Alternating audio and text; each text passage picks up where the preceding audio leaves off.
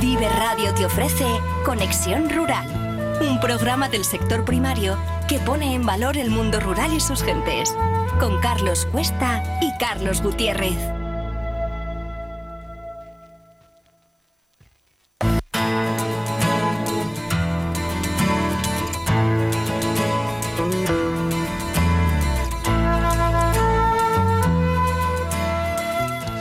La bienvenida en Vive Radio a Carlos Gutiérrez Alameda, un burgalés que conoce el sector primario como nadie.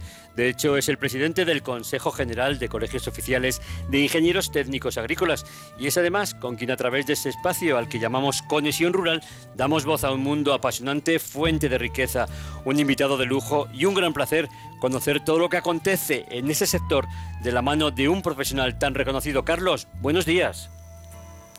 Buenos y ventosos días, Carlos, ¿cómo estás? Pues sí, nunca mejor dicho, ¿verdad? Días ventosos como, como si fuese marzo ya. Sí, sí, sí, sí. Ayer teníamos rachas de 80, bueno, decían por ahí que hasta, hasta de 100 kilómetros por hora.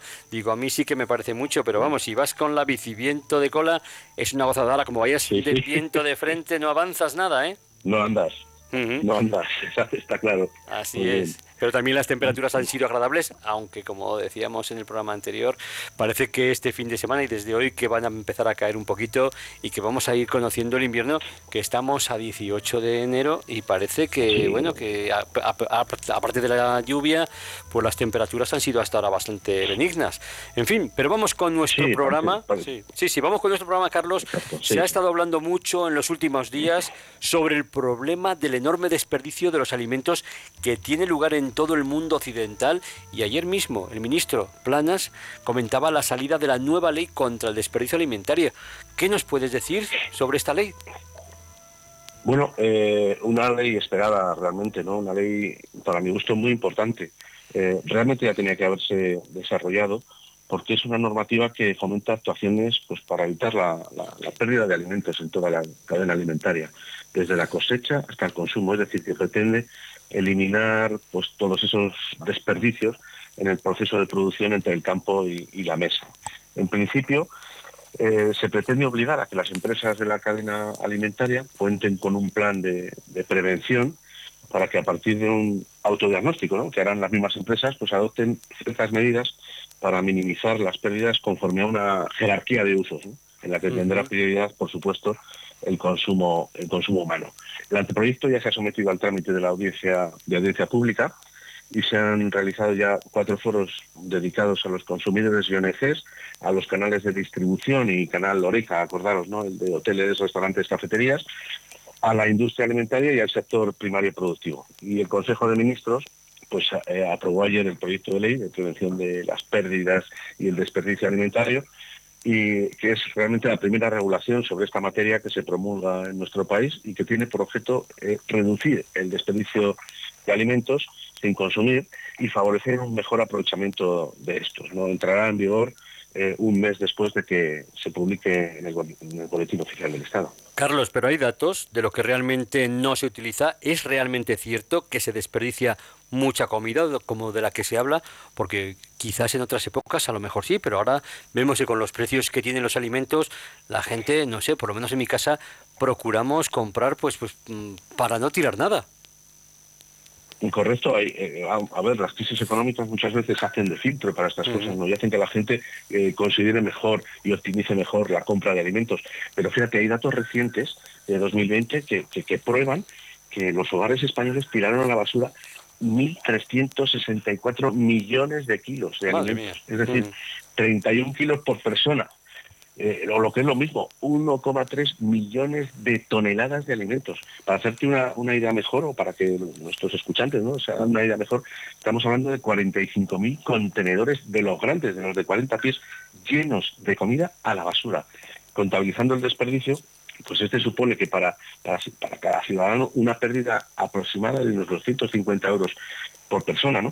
Y como, como dijo ayer el ministro Planas, pues la ley tiene como objetivo regular concienciar y dar respuesta a una necesidad social. ¿no? Por un lado, va a regular el uso preferente de los alimentos para ese consumo humano, favoreciendo acciones como la donación, etcétera, y por otro, pues trata de concienciar a la sociedad, esta sociedad eh, entre comillas capitalista, ¿no? sobre la necesidad de disminuir el, el despilfarro tremendo de alimentos.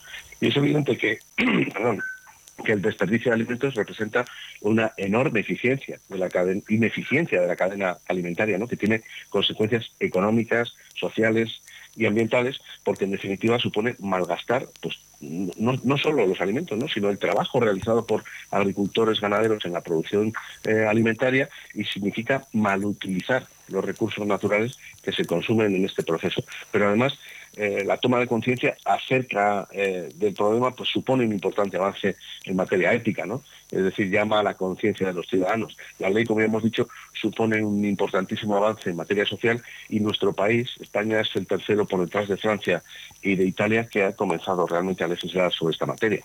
Y Carlos, ¿crees que este tipo de legislaciones medioambientales que van apareciendo en los últimos años y que muestran una clara tendencia en los gobiernos europeístas son consecuencia de la gran preocupación europea por el medio ambiente o el cambio climático del que tanto se está hablando? Sí, sí, claramente. Eh, la, conciencia medioambiental surge del, conocimiento ¿no? y, de, la gran responsabilidad que supone dejar a nuestros hijos pues, un legado en buenas condiciones ambientales, ¿no? de dejar nuestra casa en el mejor estado para ellos. Con la aprobación de esta ley, pues bueno, nuestro gobierno da un paso más en su compromiso con el cumplimiento de los objetivos de desarrollo sostenible incluidos en la Agenda 2030 de la Organización de las Naciones Unidas. Concretamente, el Objetivo de Desarrollo Sostenible número 12 de los 17 que hay, que es el relacionado con la producción y el consumo responsable y que en su apartado tercero establece en concreto que, la, aspiración ¿no? a reducir eh, cuando menos a la mitad el desperdicio alimentario per cápita mundial en la venta al por menor y a nivel de los consumidores y reducir también pérdidas de alimentos en las cadenas de producción y suministro, incluidas, por supuesto, las pérdidas posteriores a la, cosecha. Esta ley trata de fomentar buenas prácticas desde los productores primarios en la fase de cosecha y recolección de los alimentos hasta que llega a nosotros, ¿no? hasta los consumidores. Bien en nuestras casas o bien en los bares, restaurantes que hay en nuestro país, eh, que afortunadamente hay muchos, ya que el desperdicio de alimentos se produce pues, a lo largo de todas, todas las fases de la, de la cadena. Ya hemos visto los datos del desperdicio en nuestro país, pero la, Organización de las Naciones Unidas para, para la Alimentación y la Agricultura, la antiguamente llamada FAO, pues se estima que se desperdicia aproximadamente el 30% de los alimentos a nivel mundial. ¿no? Y eso equivale a 1.300 millones de toneladas anuales, es decir, 45 millones de contenedores de 40 pies. Y, en fin, que casi la mitad de este despilfarro se produce en la fase de post cosecha, ¿no? Es, cuando ya hay a, la, venta minorista, eh, como si dijese, bueno, algo terrible, que desde luego reduciéndolo lo que podamos, pues vamos a, ver cómo la rentabilidad de todo el proceso productivo alimentario pues va, va a incrementarse muchísimo. Carlos, todo está muy bien, pero ¿cómo se van a poder llevar a cabo los objetivos que plantea esta norma? Porque sí, legislar está muy bien, pero luego hay que cumplirlo. Sí, ese, es el, el de la cuestión. ¿no? En, principio hay varias vías de actuación. Eh, por ejemplo, para la, donación de los excedentes de alimentos, pues los agentes de la cadena tendrán que suscribir convenios de colaboración con empresas, entidades de iniciativa social o con determinadas organizaciones sin ánimo de lucro, o incluso esos bancos de alimentos que, que también están funcionando en nuestro país, ¿no? Evidentemente en esos acuerdos se deben de, recoger de forma, expresa, condiciones de recogida, transporte, almacenamiento de los productos, numerosas cuestiones más. Las entidades de iniciativa social que sean receptoras de las donaciones deberán garantizar la trazabilidad de los productos donados con un sistema de registro, de entrada-salida, imagino, de los alimentos que se van recibiendo y que se van entregando. Y muy importante, solo podrán destinar estos productos a la donación. Perdón, es decir, en ningún caso podrán comercializarse y evidentemente esa donación se realizará sin ningún tipo de discriminación entre los beneficiarios. Eh, por otro lado, se contempla también la transformación de los alimentos que no se hayan vendido eh, pero que lógicamente mantendrán sus condiciones óptimas de consumo, es decir, que se hayan consumido no quiere decir que, oye, este alimento que está estropeado, vamos a, a, a a alguien. No, no, tiene que mantener esas condiciones óptimas de consumo en productos como zumos y mermeladas, entre otros, pues esa transformación en, en subproductos que tienen que ser perfectamente aptos para el consumo. Cuando los alimentos ya no sean aptos para ese consumo humano, la preferencia de uso va a llevar un orden de prioridades. El primero será alimentación animal y fabricación de piensos, el segundo su uso como subproductos en otras industrias, ya como residuos, y por último, pues la obtención de biocombustibles, compost, etcétera. ¿no? Y por descontado que habrá eh, también obligaciones para las empresas de hostelería que tendrán, mm, pues como, como ocurre ya, ¿no? la obligación de, de, facilitar al consumidor envases aptos para el uso alimentario, que sean reutilizables y fácilmente reciclables para que la gente pueda llevarse los alimentos que no ha consumido a casa y, por supuesto, sin coste adicional ninguno. Sí. Aquí no se obligará eh, a esos alojamientos tipo buffet libre o similares, porque la, la picaresca sería terrible, ¿no? Si te vas al buffet con un tupper, pues imagínate lo que puede pasar. Entonces, bueno, en determinados locales no se va a obligar, pero en los eh, tradicionales que conocemos, pues, pues sí, va a, ser, va a ser obligatorio. Pues por ahí quería seguir yo, porque no sé si esta normativa va a ser de obligado cumplimiento para todo el mundo.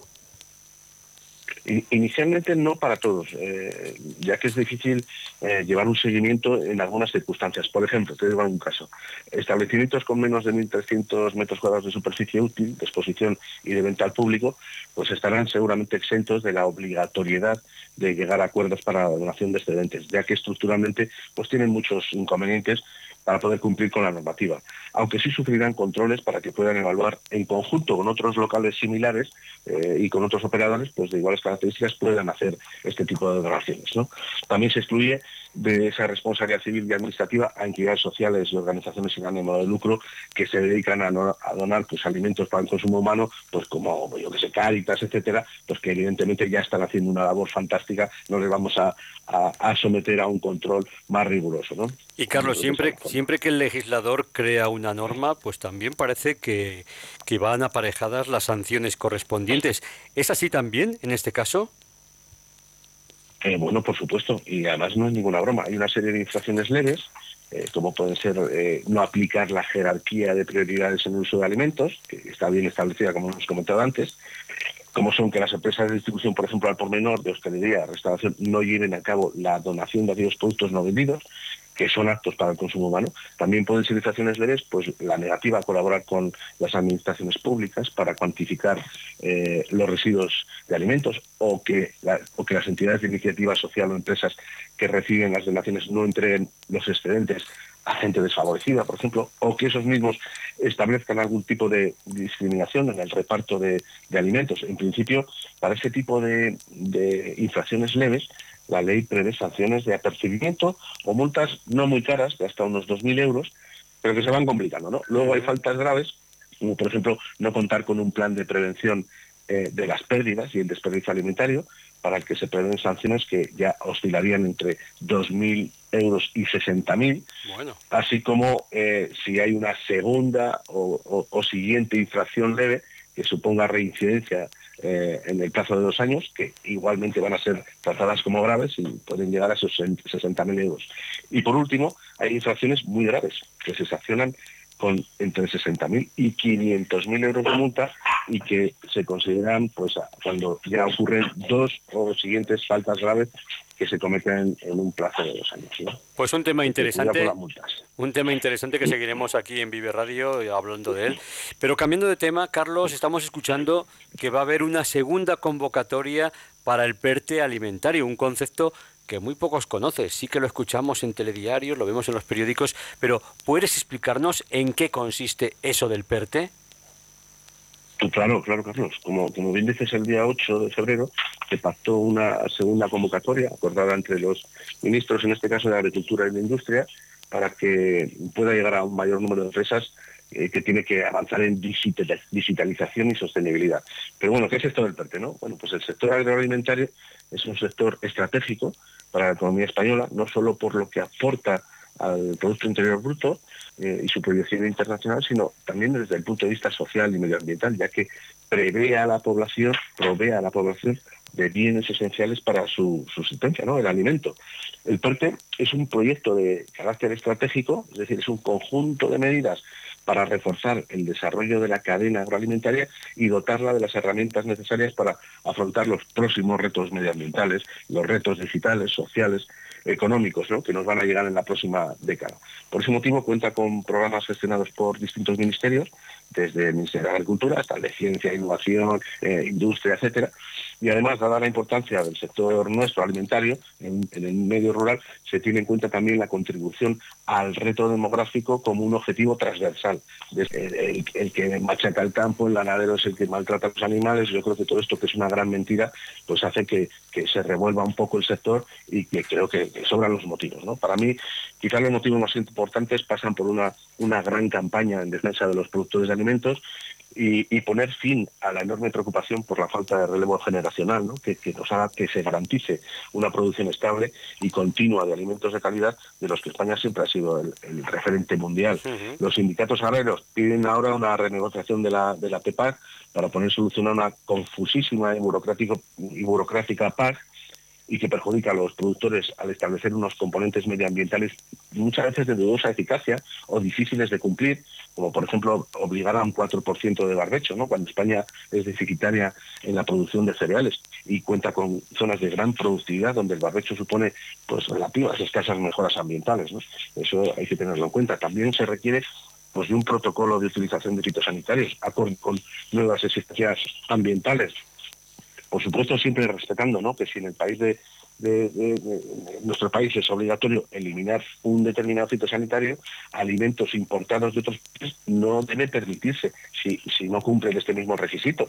Por ejemplo, el pasado verano hubo noticias terribles ¿no? que entraron en, España sandías del norte de África que fueron tratadas con metomilo, un pesticida eh, que es en forma de polvo mojable, ¿no? similar al azúcar, que se utiliza contra los insectos, contra los en España el siglo pasado en fin, un uso de materias activas prohibidas por la Unión Europea y que se está constatando en la producción agraria en el norte de África con cierta regularidad. ¿no? De eso se quejan muchísimo los, los agricultores. Por otro lado, los elevadísimos costes de producción derivados de la guerra de Ucrania, de la guerra en Oriente Medio eh, y las posiciones del gobierno sobre los combustibles fósiles, ¿no? de la que ya están despegándose afortunadamente algunos grandes socios como, como los alemanes. ¿no? Son bueno, pues algunas reivindicaciones que resultan más necesarias que nunca para volver a la senda productiva de alimentos con garantías de seguridad alimentaria y que vuelvan a consolidar a nuestro país pues como el mejor sistema productivo de alimentos del planeta. Yo creo que es lo que siempre ha sido. Así es. Y por último, Carlos, quiero que me digas cómo ves el problema del agua tanto en Cataluña como en Andalucía. Parece que mientras en zonas como la nuestra el agua ha llegado en cantidad adecuada esos últimos meses, en Cataluña y Andalucía hay una situación crítica por la falta de este bien líquido. ¿Se están tomando medidas gubernamentales para mitigar esta situación? Y mira, según los datos facilitados por el MITECO, la reserva hídrica española está más o menos en el 45% de su capacidad. Pero en las cuencas, en las cuencas internas de Cataluña, pues prácticamente están al, algo más del 15%, el 16,5%. Y en el caso de, Andalucía, la mayoría, la mayoría de los embalses están por debajo del 20%, siendo quizás la cuenca del Guadalete, Barbate, por la que menos capacidad registra, un 14%. Esta situación eh, comienza a ser desesperante para muchos agricultores de, esas zonas muy productivas. Y ya se habla de algunas medidas adoptadas para paliar los efectos de esta falta de, precipitaciones por ejemplo, la... Perdona, que estoy un poco retarrado. Nada, no te preocupes. Por ejemplo, la, Generalitat de Cataluña ha decidido aumentar, incrementar de 90 a 200 millones de euros las ayudas a entidades locales para afrontar el, actual episodio de sequía que esperemos que pase y de 50 a 120 las ayudas para reparar fugas en las redes municipales, que, casi hay ya un millar de solicitudes. Cataluña también pasará de 40 a 80 millones de euros la partida Em, para que los municipios adapten a ese cambio climático. Eh, con ese aumento presupuestario, el gobierno autonómico calcula haber destinado más de 500 millones de euros para afrontar, para afrontar esta, esta situación de sequía desde el 2021. Eh, por otro lado, campings, hoteles, comunidades de vecinos, pues bueno, no van a poner llenar sus piscinas cuando Cataluña entre en el estado de emergencia por sequía, mientras que, bueno, gimnasios, clubes deportivos sí lo podrán hacer, aunque con ciertas limitaciones. ¿eh? Ya se está hablando de que, de que esta sequía es la más intensa y dura que ha sufrido Cataluña desde que se recogen datos. La modificación del plan especial de sequía en Cataluña va a permitir que en situación de emergencia 1 y 2 se puedan regar jardines botánicos, árboles, plantas para su supervivencia, pero siempre con agua regenerada o, agua, freática, ¿no? Y siempre que no compita, evidentemente, con el abastecimiento domiciliario. Y, por supuesto, con la mínima cantidad posible, con el objeto de garantizar esos refugios climáticos que conforman esos, esos jardines esos, esas masas forestales del entorno urbano. En el caso de los lagos artificiales o puentes ornamentales, se mantiene la prohibición del llenado completo o parcial excepto en balsas que sirvan para la recuperación de especies autóctonas o que estén en riesgo, ¿no? Y que se puedan llenar con agua regenerada, por supuesto, y freática, como hemos dicho antes. Se mantiene también la prohibición de la limpieza de cualquier tipo de vehículo, excepto, bueno, en los negocios de limpieza, que tendrán algún tema, algo, se les va a exigir algún sistema de, de recirculación de agua. Además, el plan de la sequía pues incluye medidas nuevas como la prohibición del uso de duchas o instalaciones para limpieza de pies en las playas o de actividades como las plantas, las, pistas de hielo temporales o de uso lúdico o fiestas de espuma, esas que típicas donde se sí, muchísimo agua, o similares. En Andalucía, pues con las reservas de agua bajo mínimos, con menos del 20%, pues la situación está clasificada como crítica, muy preocupante en la mayoría de los embalses de la región y ha solicitado al Gobierno central que reclame ya ante la Unión Europea la necesidad de fondos Next Generation más allá del año 2026 para contribuir a hacer frente a los efectos de la sequía estructural que sufre la comunidad autónoma de Andalucía y para el regadio. ¿no? Y desde luego el Gobierno andaluz se está volcando en infraestructuras hidráulicas, a pesar de que el 67% de las competencias hídricas en Andalucía las tiene el Gobierno central a través de la Confederación Hidrográfica del Guadalquivir y la Junta está cometiendo bueno, pues un despliegue importante para conseguir eh, cada vez más hectómetros cúbicos de agua regenerada, un esfuerzo que se traduce en inversiones pues, próximas a los 1.500 millones de euros. Eh, el agua es el gran problema del siglo XXI.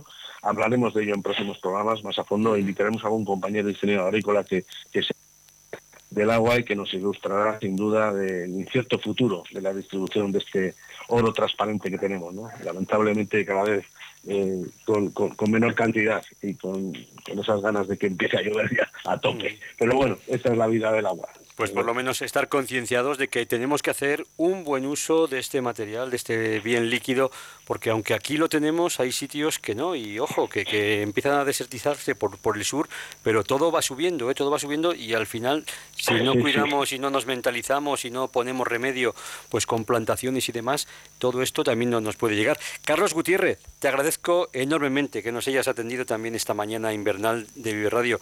Te deseamos lo mejor, seguiremos contando contigo cada semana en Conexión Rural para profundizar en esos asuntos que yo creo que son muy importantes para toda la sociedad. Vivamos en la ciudad o vivamos en los pueblos, ¿no crees? Así es, así es, Carlos, un placer enteramente mío y desde luego que, bueno, seguiremos contando cosas interesantes de nuestro mundo rural, que es muy bonito. Pues recibe un abrazo muy grande, muy fuerte. Hasta luego, Carlos. Buenos días. Igualmente, gracias. Buenos días.